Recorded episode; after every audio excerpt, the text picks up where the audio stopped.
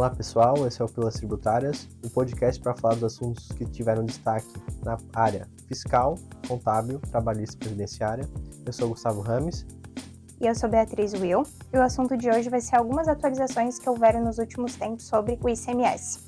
E um dos temas é sobre o e-commerce, que tem o benefício TTD 478, que é utilizado nas vendas interestaduais quando destinadas a não contribuinte consumidor final por meio ali de, de, de telemarketing, internet, enfim. O que foi a última atualização que teve ali, né, Gustavo?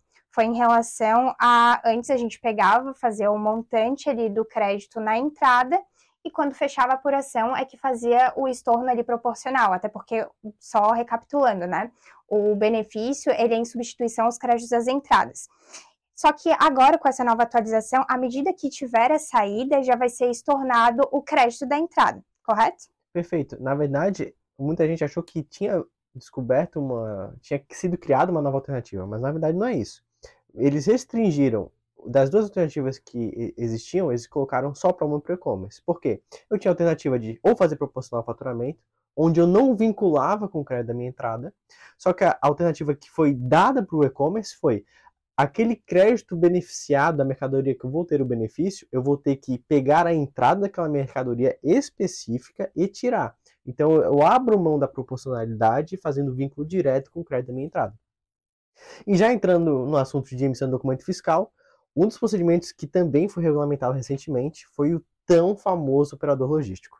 O operador logístico ele vem ganhando destaque em âmbito nacional nos últimos tempos, principalmente que a gente pega aqui no dia a dia é por causa do Mercado Livre, onde eles fazem uma operação que é parecida com o armazém geral, mas que não é armazém geral. E aí acabava que fazia um monte de procedimento, alguns estados já tinham regulamentado, mas a grande maioria não tinha nada sobre, ainda não tem. Só São Paulo acho que tinha mais falando mais específico sobre o assunto, né? São Paulo, Distrito Federal, já tinham colocado alguma coisa, só que em âmbito nacional, com uma maior segurança jurídica, como acontece com o armazém, já não tinha.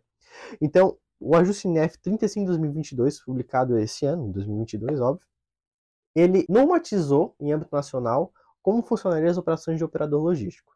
Um ponto interessante foi, ele pegou os mesmos CFOPs de armazém geral, só que eu tenho que tributar em todos os casos, coisa que não aconteceria se fosse uma operação de armazém apesar dele ter sido publicado ali pelo ajuste NF, eu tenho que ainda aguardar os estados incorporarem isso na sua legislação para poder utilizar. Inclusive, Santa Catarina ainda não incorporou, né? Perfeito. E querendo ou não, a operação com um operador logístico é muito mais simples, porque a de armazém tem vários que resistem, questionamentos, é bem mais complexa ali nesse termo. Só para deixar claro ali, o CFP que a gente utiliza é o 5 ou 6905, né? Perfeito.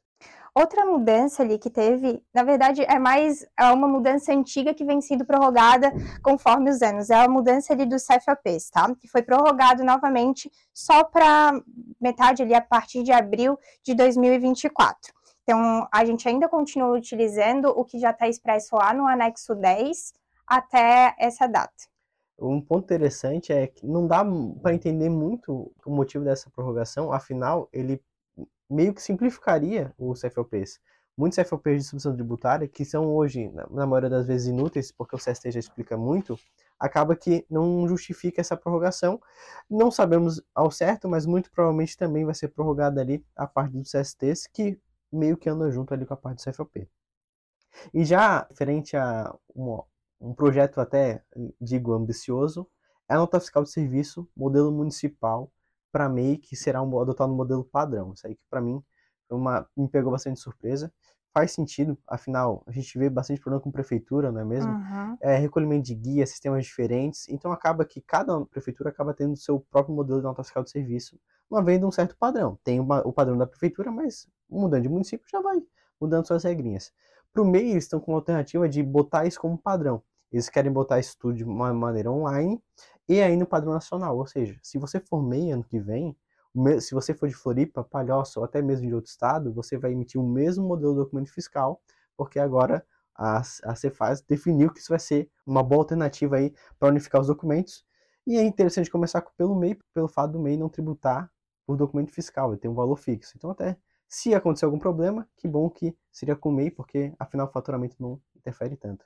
Só ressaltando que essas mudanças é só para microempreendedor. Então, optantes do Simples Nacional, do regime normal, lucro real presumido ali, continua a emissão padronizada ali conforme o município, tá? Perfeito. Então, vai mudar de um município para outro.